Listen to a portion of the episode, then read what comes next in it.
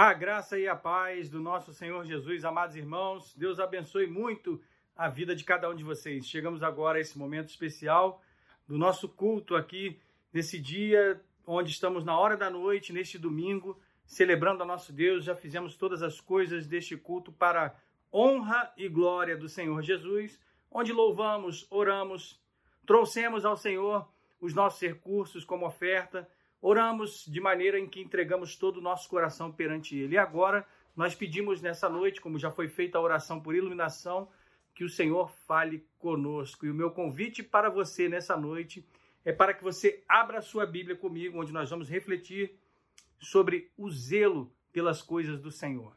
Você tem zelo por alguma coisa? Se há algo que deve ser mais precioso na minha e na sua vida, é o zelo pelas coisas de Deus. Por isso eu quero olhar para um personagem da Bíblia, uma pessoa que realmente existiu na história e que, em meio a uma situação de tribulação, e na verdade no mundo e que estava um mundo que estava envolvido ao seu redor com pecados, idolatria e tantas outras coisas, essa pessoa teve zelo pelo Senhor e assim levantou a bandeira do nosso Deus no meio de uma geração pecaminosa. Eu quero conversar com, com você sobre Finéias. Você conhece Finéias? Por isso, abra comigo a sua Bíblia no livro de Números, capítulo 25, Números 25, versículo 11 apenas, e a gente vai entender depois o contexto desse capítulo. Diz assim a palavra do nosso Deus: Finéias, filho de Eleazar, filho de Arão, o sacerdote, desviou a minha ira sobre os filhos de Israel, pois estava animado com o meu zelo entre eles de sorte que no meu zelo não consumi os filhos de Israel. Esta é a palavra do Senhor. Meu amado irmão, minha amada irmã, sendo muito objetivo e muito prático, o contexto deste capítulo aqui é justamente a transição do povo de Israel quando ele estava sob a direção de Moisés rumo à terra prometida, ou seja, Canaã era a terra que estava em vista para ser conquistada. E nesse período de transição que justamente passa pelo deserto, onde o povo foi habitando em alguns lugares, né? Acampava e ali se montava o tabernáculo, a adoração que acontecia. Os sacerdotes já estavam separados justamente para esse momento de adoração e tudo que acontecia, onde Arão, o irmão de Moisés, é justamente o sacerdote representando ali aquele que deveria ter o cuidado para com as coisas do Senhor, para com a casa de Deus. De modo que quando nós olhamos para esse contexto do capítulo 25, é justamente inclusive depois daquele episódio ali de Balaão e a jumenta de Balaão que chega a falar com ele, né? E aí Balaão que havia sido contratado para amaldiçoar o povo de Israel, na verdade ele tem que abençoar porque o anjo do Senhor aparece para ele ali. E esse contexto é justamente depois em que o povo de Israel passa a habitar na terra chamada Sitim. E nesse momento em que ele habita em Sitim, diz o contexto, e aí fica a lição para você logo após essa mensagem aqui. Leia o capítulo 25 todo. E você vai entender que os filhos de Israel passaram a se prostituir com as filhas dos Moabitas. De modo que eles, ao se prostituírem, então não é só uma questão sexual, o que eu vou falar agora, eles passaram a adorar os deuses dos Moabitas. Ou seja, o pecado da prostituição e o pecado da idolatria, eles se coadunaram, de modo que essa é uma coisa que acontece na sociedade hoje, nos nossos dias, onde a questão sexual está sempre em voga em todos os sentidos e ela acaba adentrando em diversas áreas da nossa sociedade. O gênero humano, por si só, ele é corrupto por causa do pecado que habita nele. E por isso, sempre o, o pecado ele nunca vem acompanhado sozinho, porque por trás dessa autonomia do pecado que o homem quer ser o seu próprio Deus, ele constrói pequenos deuses, falsos deuses no seu coração, trazendo por trás dessa imagem de um pecado sexual, ou o pecado da cobiça, ou o pecado, seja lá qual for ele, por trás está a idolatria do próprio ser humano em dizer: eu preciso de mim mesmo, eu posso me satisfazer e satisfazer a minha própria força e desejo. E é na força do meu braço que eu confio, é no poder do dinheiro que eu confio. É na questão sexual que está o meu pequeno ídolo, mas que por trás está eu posso fazer o que eu quiser. e não dependo de ninguém. Se você for olhar o contexto de todos aqueles que caíram em desgraça na Bíblia por um pecado, e mesmo assim aqueles que se arrependeram, por trás estava sempre um altar de idolatria, em alguma necessidade do coração humano em se satisfazer na sua autonomia pecaminosa. E não foi assim no Éden? Justamente o principal pecado ali da desobediência ao Senhor vem pelo desejo da tentação proposta por Satanás de que o homem não precisava de Deus. E isso não é diferente nos nossos dias. Por isso, no capítulo 25, descreve esse momento em que aqueles homens, os filhos de Israel, se deitaram. E Deus dá o seu julgamento, porque ele é o justo e reto juiz e não deixa o pecado passar em branco. E é assim nos nossos dias. O Senhor, ele é soberano, está no controle de tudo. Ele é um Deus longânimo, mas ele também é um Deus que se ira contra o pecado e exerce a sua justiça.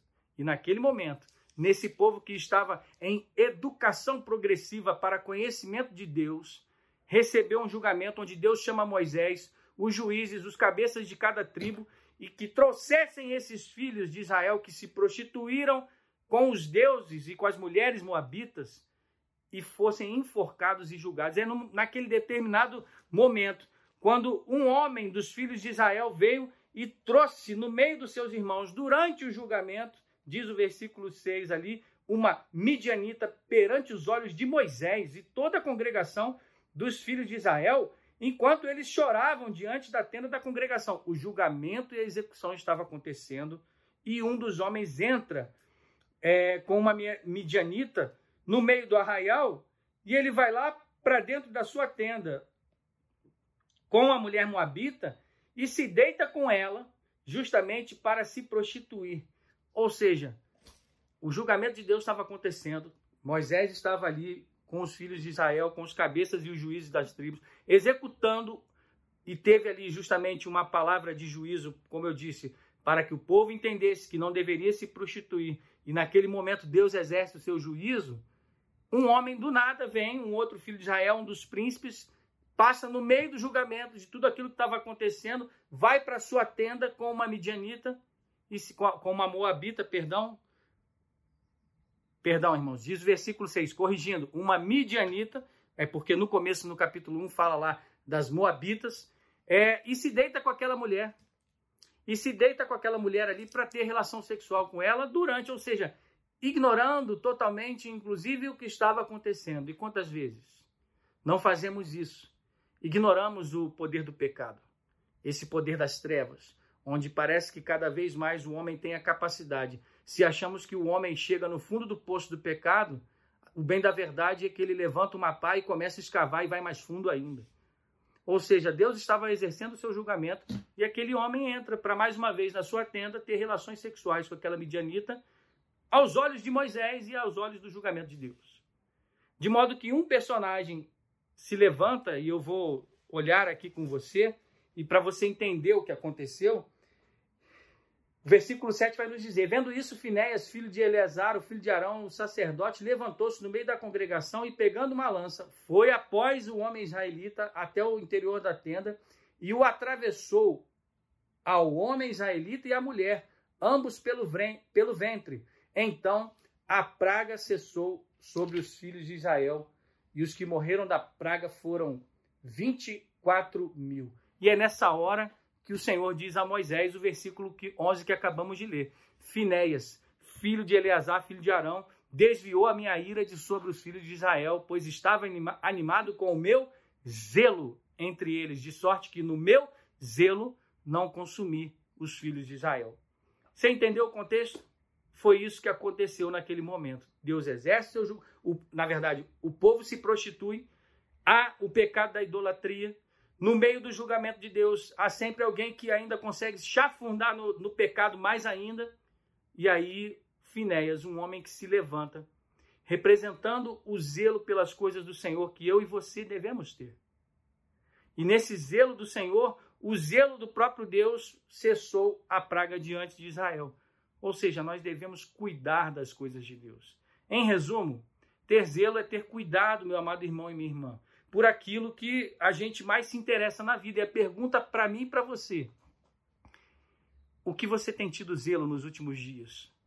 o que aparece mais no teu coração que você se torna zeloso? Por exemplo, algumas pessoas vão ter cuidado por, por objetos, né? vão ter zelo por objetos, por assim dizer, eh, um hobby. Né? Quando a pessoa tem um hobby em particular, como por exemplo um lazer ou algo que gosta muito de fazer, um esporte, e a pessoa se dedica muito a isto, aos estudos, ao trabalho, até a própria família, nós devemos ser zelosos, mas há um cuidado, né? Há um cuidado que a gente deve ter, porque o zelo excessivo pela profissão, por exemplo, pode nos tornar workaholics, um termo antigo, inclusive, sobre aqueles que são viciados no trabalho. Um zelo excessivo pelo esporte já se torna não mais um zelo, mas um vício. Um zelo excessivo por qualquer coisa, objeto ou pessoa. Você pode ter cuidado, você pode ter prazer, mas essa coisa não pode dominar a sua vida. E é por isso que, se a gente tem zelo pelas coisas de Deus, nós devemos entender que Ele é a prioridade na, sua, na nossa vida. Todas as outras coisas elas vão ser é, corriqueiras, passageiras, necessárias, mas acrescentadas na sua devida medida, sem tomar o lugar de Deus. E é por isso que a gente pode ter até o cuidado com uma pessoa, com quem se ama. E, e, e fica mais fácil de se ter esse cuidado, de ter zelo. Por exemplo, quando eu e você amamos muito a nossa família, os nossos amigos, irmãos em Cristo. Por isso que o nosso alvo deve ser ter zelo pelas coisas, mas em primeiro lugar, ter zelo pelas coisas de Deus porque assim as coisas serão devidamente equilibradas nessa balança de vida. É, é, é essa onde Deus vai colocar para mim e para você essa pergunta nessa noite. E o zelo pelas minhas coisas, diz o Senhor para mim e para você nessa noite. Como deve ser? A gente olha para esse personagem bíblico, Finéias, que muito nos ensina sobre o zelo do Senhor. Por exemplo, como ele era o neto do sumo sacerdote Arão, e Arão era um homem amado por Deus por causa da sua fidelidade, daquilo que ele representava. Eu e você podemos olhar para esse neto de Arão como alguém que também tinha zelo pelas coisas do Senhor, que representa o legado, o legado da igreja de Cristo que deixamos uns aos outros, como irmãos, como irmãos em Cristo, como pastores, como diáconos, como presbíteros, como pessoas que que se amam e nessa família de Cristo recebemos a herança que é o próprio Deus, passamos a ter cuidado pelas coisas do Senhor. Ou seja, Deus teve uma autoestima por Finéias e deu-lhe uma promessa extraordinária ao final do capítulo 5 de que a sua aliança permaneceria por causa da estima e do zelo que Finéias, neto de Arão, tinha pela casa de Deus e pelas coisas de Deus. Assim, se você olha para essa aliança que permaneceu, fica-nos a pergunta: como que Finéias ganhou esse favor? Ele tem uma atitude ali muito drástica, onde ele apanha uma, uma lança e executa o pecador israelita que havia descaradamente cometido adultério com uma pagã diante dos olhos da nação e de tudo que estava acontecendo. E essa ação rápida de Finéias cessou, como lemos ali, a praga divina que havia tirado a vida, na verdade, de mais de 24 mil israelitas. E o Senhor exaltou Finés por causa do seu zelo por ele. Quando eu e você somos zelosos com a graça e com o amor de Deus sobre as nossas vidas, não é o exercício do nosso braço, mas é a atitude do nosso coração, porque amamos a Deus em primeiro lugar.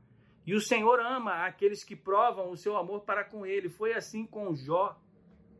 Deus colocou ali, instituiu a Jó como seu advogado do seu relacionamento amoroso com ele, porque havia uma acusação de Satanás sobre esse relacionamento, de que era um relacionamento interesseiro. Mas a graça de Deus já havia alcançado Jó. E Jó só responde porque ele é resgatado pelo Senhor. E essa resposta e as atitudes de Jó perante o Senhor, como alguém zeloso do início ao fim, era de alguém que ainda haveria de dizer: Antes eu conhecia o Senhor só de ouvir falar, agora com ele eu estou andando? Será que eu e você podemos dizer isso nessa noite? Será que eu e você temos sido zelosos para com a causa de Deus? Não para que sejamos acometidos de uma autojustificação, dizendo, Senhor, porque eu faço, eu mereço. Não, mas eu faço porque eu amo ao Senhor em primeiro lugar. E é por isso que eu sou zeloso para com as coisas de Deus. Meu amado irmão, irmão e irmã, Deus está nos convocando nessa noite para que nessa reta final de ano nós sejamos zelosos para, para com as coisas de Deus. E a convocação fica. Em breve o nosso culto vespertino vai voltar presencial. O zelo do Senhor está no seu coração a ponto de você voltar para a casa de Deus para assim prestar culto ao Senhor presencialmente? Fica o desafio. Nós precisamos retomar a vida na casa de Deus. E o desafio é para que você aniquile o pecado, aniquile todo o desejo de permanecer nesse momento, muitas vezes que acontece dessa pandemia, onde nos acostumamos, né? Fomos acostumados a estar mais é, recluídos aí, onde a gente ficou aí preso um pouquinho em casa, aí a, o, o, parece que o sofá abraçou a turma, né? Parece que aconteceu alguma coisa nos meio, no meio dos lares aí e as igrejas estão tendo muita dificuldade para que o rebanho retorne. A palavra de Deus para mim e para você nessa noite. Tenha zelo pelas coisas do Senhor, porque você o ama em primeiro lugar. Por isso aí, meu querido irmão, minha querida irmã, esse foi o zelo de Finéias. E é claro que nos nossos dias não precisamos agir exatamente como Finéias, né? A gente não vai sair por aí se dispondo de uma lança e eliminando as pessoas. Não, a gente é maduro o suficiente para entender que aquele período do Antigo Testamento de guerras, onde as civilizações estavam se formando, onde as alianças de paz eram raríssimas e principalmente o trato é, do povo de Deus com outras nações era isso, era um, era um momento de purificação de Israel sem o envolvimento com a idolatria dos outros deuses e muitas vezes o enfrentamento era inevitável. Mas aplica isso para os nossos dias. Você deve matar o velho homem, que muitas vezes tenta se levantar, o pecado que tenta se levantar, você deve assassinar o pecado. É isso mesmo. Você não vai fazer isso com as pessoas, até porque a palavra de Deus vai nos dizer que a nossa luta não é contra carne nem sangue, mas contra principados, espiritu... principados e potestades, ou seja, é uma batalha espiritual. E dessa forma você deve orar ao seu coração e pedir: Deus, me ajuda a aniquilar o pecado cada vez que ele se levanta querendo tomar o teu trono e o teu lugar no meu coração. Por isso, amado irmão e amada irmã, o cerne da questão aqui é o zelo de Finéia por Deus. E a gente pode tomar isso como exemplo e dizer sim da sua paixão, do seu amor pelo Senhor, do seu amor em servi-lo. E não é uma paixão que eu estou falando aqui, paixão carnal, doente, onde muitos, muitas vezes as pessoas querem criticar é, quando às vezes as pessoas cantam que estão apaixonadas pelo Senhor, nesse sentido, colocando a palavra lá é, é, paixão e dizendo, ah, não, não pode dizer isso e tal. Mas eu digo, eu digo com toda certeza para você, nós precisamos ser apaixonados pelo Senhor no sentido de, do, do zelo, do amor, do cuidado pra, com as coisas de Deus. Nós devemos ter ciúmes das coisas do Senhor e sermos zelosos, sim, porque a própria palavra vai dizer que Deus tem ciúmes de nós. E essa é uma paixão sadia, não no sentido da nossa sociedade, que vai dizer de paixão numa conotação pejorativa. Não, a paixão pelas coisas de Deus tem um sentido positivo, que não se acaba, ela é movida pelo fogo do Espírito Santo, é um desejo ardente de cada vez mais se buscar ao Pai e ter um relacionamento com Ele. É querer bem e estar sempre mais perto do Eterno. Quem ama se apaixona todos os dias. Quem ama, cuida. E isto é zelo. Por isso que Finéas teve aquela atitude apaixonada pelo Senhor, de alguém que o amava acima de todas as coisas e aniquilou o pecado, cessando assim a praga no meio do povo de Deus. Será que eu e você temos orado pelos nossos irmãos? Porque o zelo de Finéias não era por si só. Ele viu que aquilo estava atingindo toda a comunidade. E será que eu e você temos também nos colocado como coluna na casa de Deus para sermos esteio de oração, para que no nosso meio também o pecado seja aniquilado e nós possamos orar uns pelos outros e, e dizer: Deus, guarda os nossos lares, guarda a vida dos nossos irmãos, para que eles também não sejam atingidos pela praga do pecado. De modo que precisamos manter, meu amado irmão e minha irmã, aceso o zelo por Deus. Ter o desejo forte mesmo e irresistível pelos assuntos espirituais do reino.